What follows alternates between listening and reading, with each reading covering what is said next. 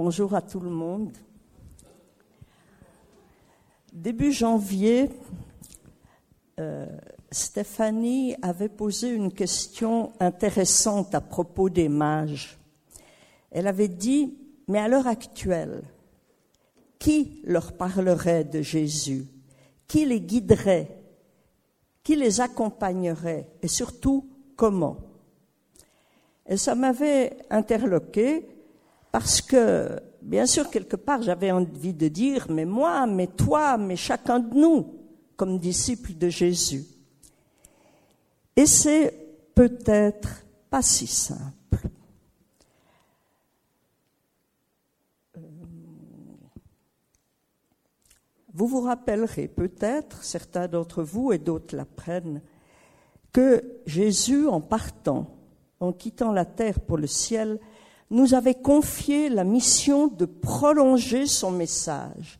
Et il nous avait dit, il l'avait dit à ses apôtres, mais nous sommes les disciples des apôtres, génération après génération, il avait dit, allez donc, faites de toutes les nations des disciples, baptisez-les au nom du Père, du Fils et du Saint-Esprit, et enseignez-leur à mettre en pratique tout ce que je vous ai prescrit. Et moi, je suis avec vous tous les jours jusqu'à la fin du monde. Magnifique. Mais comment nous y prendre? Comment m'y prendre? Je me sens personnellement maladroite. J'ai l'impression d'avoir pas les mots qu'il faut. Même si j'ai les cœurs pleins de Jésus, si j'ai envie d'en parler, je ne sais pas très bien à qui m'adresser, je ne sais pas très bien dans quelle occasion et tout. Alors, j'ai pensé aussi qu'il y avait peut-être un problème de communication. Et ça m'a remis en tête un petit enseignement de Jésus dans Matthieu 9 qui tient en quatre versets. Et dans quatre versets, il y a trois paraboles. C'est pas mal. La première explique son message, ce que nous devons transmettre, et la seconde indique ce qu'il faut faire, ou plus justement ne pas faire, pour transmettre ce message. Le tout, il faut parler du contexte, le tout se passe dans un banquet chez Matthieu ou Lévi, le collecteur d'impôts, où il a invité des amis mais où il se trouve aussi des gens qui ne s'entendent pas très bien avec eux, c'est le moins qu'on puisse dire, des pharisiens, des disciples de Jean. Et il y a déjà eu une controverse, c'est électrique. Et voilà qu'on pose à Jésus une question à propos du jeûne, qui est un des rituels qu'aimaient beaucoup les pharisiens. Alors les disciples de Jean vinrent vers Jésus et dirent, pourquoi nous et les pharisiens jeûnons-nous souvent, tandis que tes disciples ne jeûnent pas Jésus leur répondit, les cette parabole, les invités à la noce peuvent-ils être tristes tant que le marié est avec eux? Les jours viendront où leur marié leur sera enlevé et alors ils jeûneront.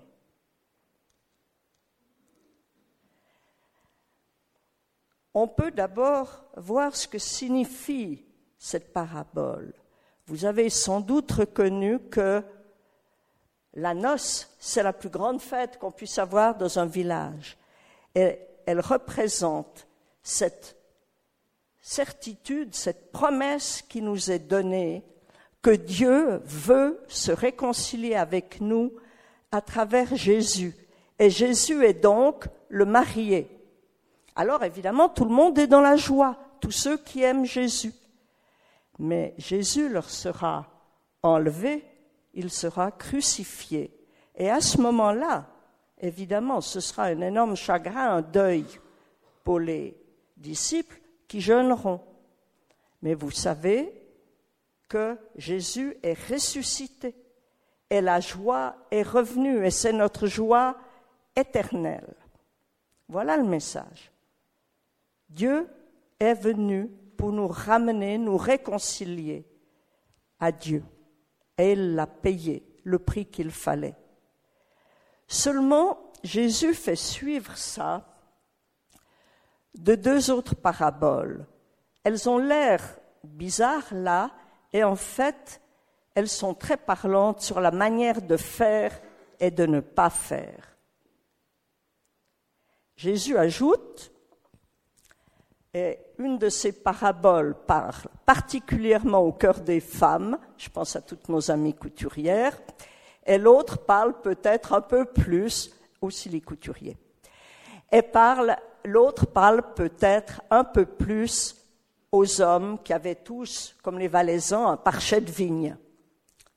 Jésus dit, Personne ne coud un morceau de tissu neuf sur un vieil habit, car la pièce ajoutée arrache une partie de l'habit et la déchirure devient pire. On ne met pas non plus du vin nouveau dans de vieilles outres, sinon les outres éclatent, le vin coule et les outres sont perdues.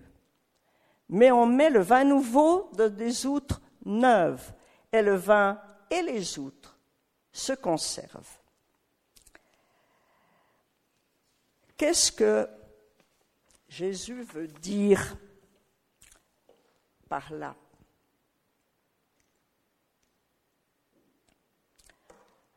On peut se demander, j'avais parlé une autre fois d'enlever le vieil habit du vieil homme pour reprendre, se revêtir de Jésus.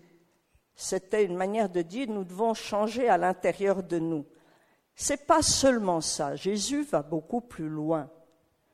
Je pense que ici, et en tout cas dans le thème que je veux traiter avec vous aujourd'hui, les vieilles outres, c'est les vieilles, les vieilles structures d'église. Dans le cas de Jésus, c'était les rituels très figés des pharisiens. Mais ça peut être aussi nos structures d'église qui n'ont peut-être pas évolué avec le temps, où il y a une liturgie, où il y a une manière de procéder, où il y a une interprétation des Écritures qui est la même depuis des décennies et dans certains cas depuis des siècles. Le vin nouveau ou la pièce de tissu neuf, c'est le message de Jésus.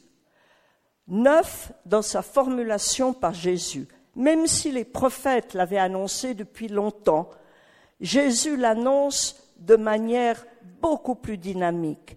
Il est vivant, ce message, et il bouillonne quelque part.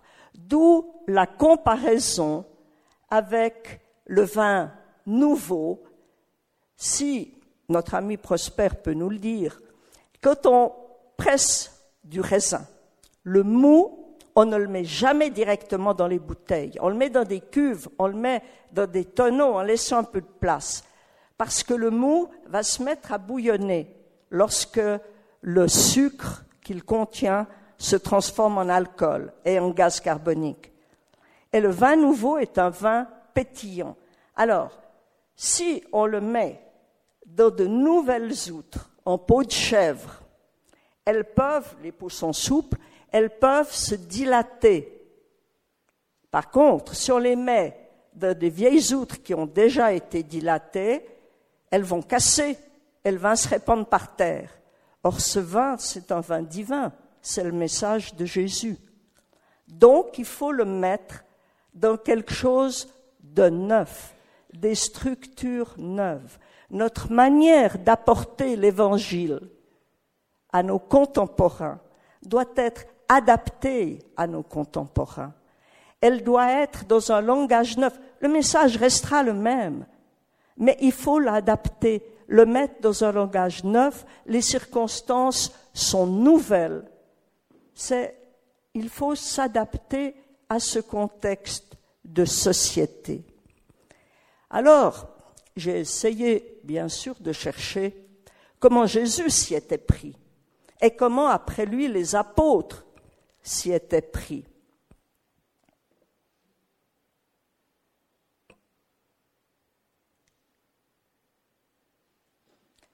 Ça, c'était les questions de Stéphanie. Comment ferait, ferait-on actuellement pour les mages? Mais les gens à qui on s'adresse ne sont pas toujours des mages. Ça peut être n'importe qui que nous connaissons. Comment faire C'est la question de la mission. Comment a fait Jésus?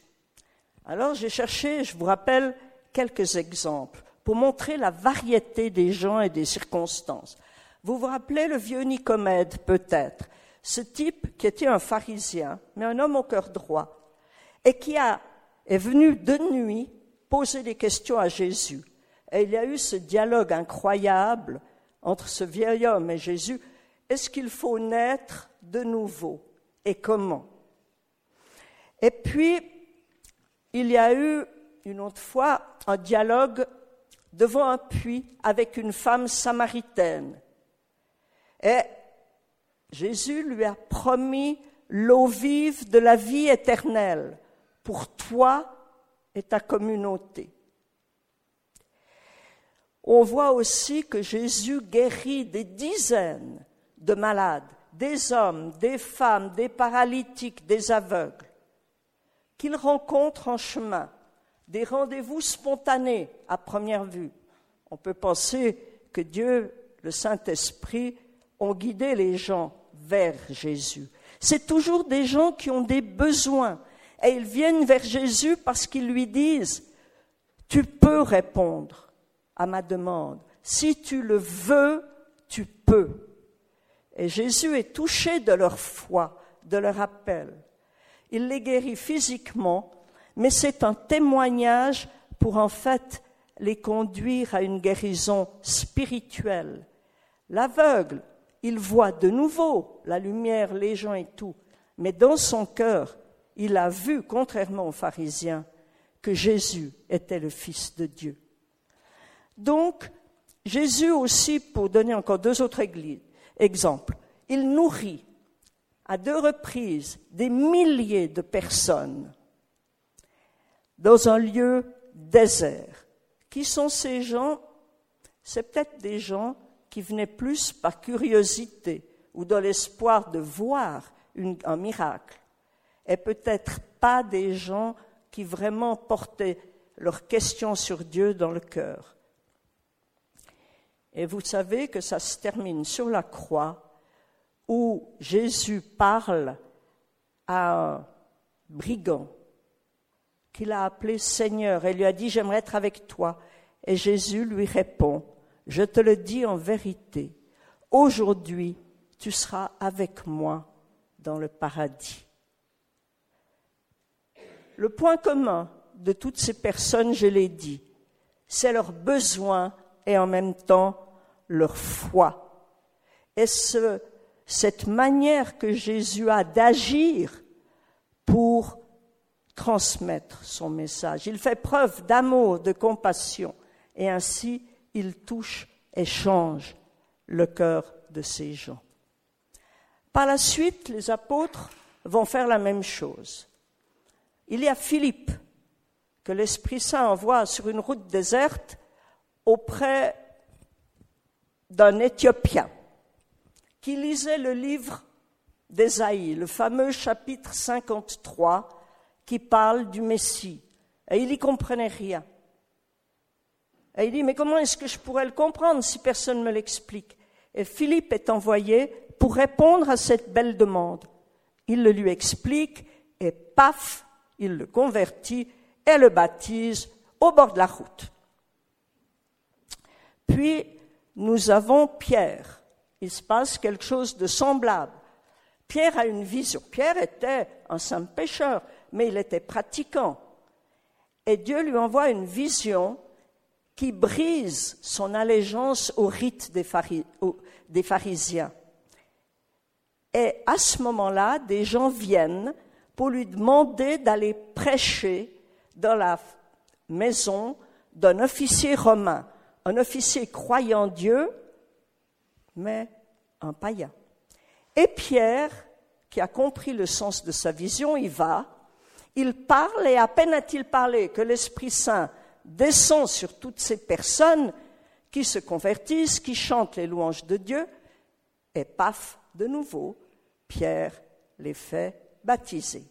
Ce qui est intéressant, c'est qu'il est accompagné de frères qui viennent de l'église de Jaffa, donc d'autres croyants, qui rentrent avec lui à Jérusalem pour soutenir son témoignage quand il expliquera à l'église de Jérusalem que oui, même des païens peuvent être convertis.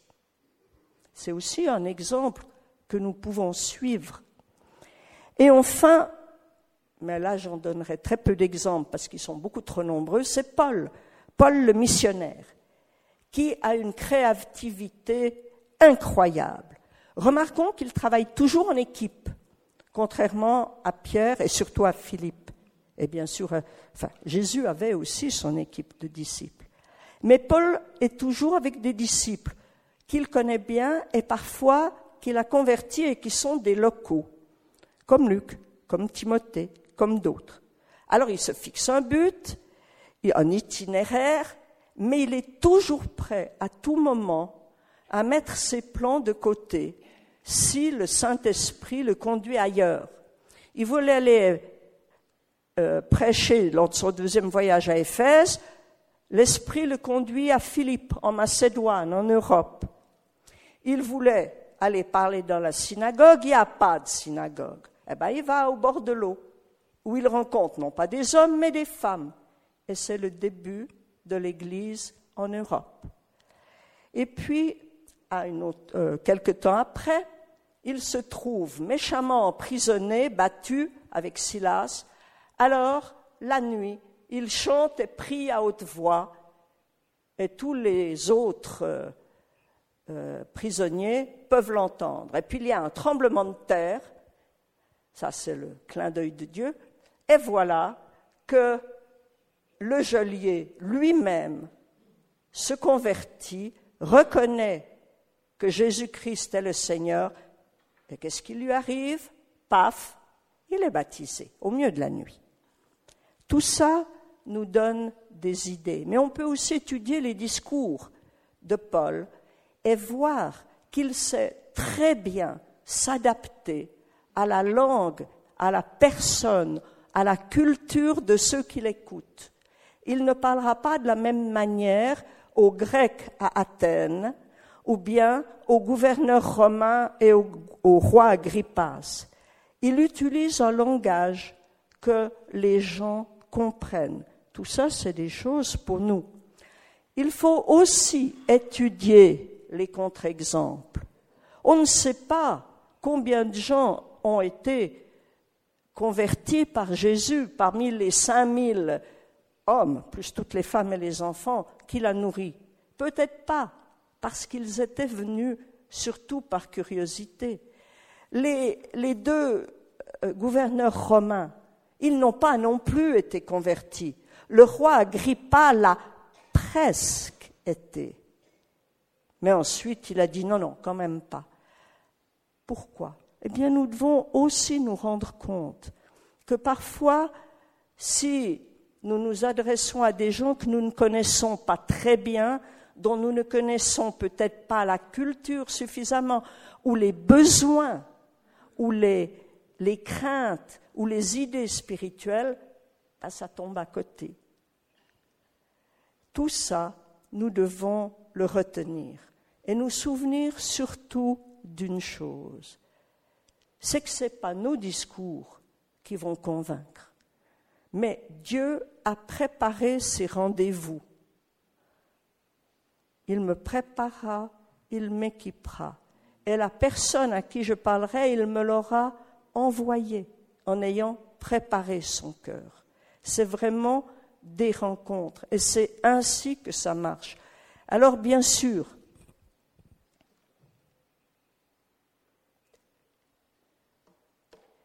il faut faire preuve de créativité.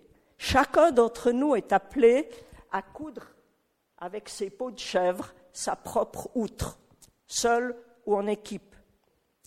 Chacun doit aussi penser au langage à utiliser, témoigner de ce que Dieu a fait dans notre vie, adapter le message dans le sens quelle est la part du message qui va le plus frapper un homme, à qui je, une femme à qui je parle.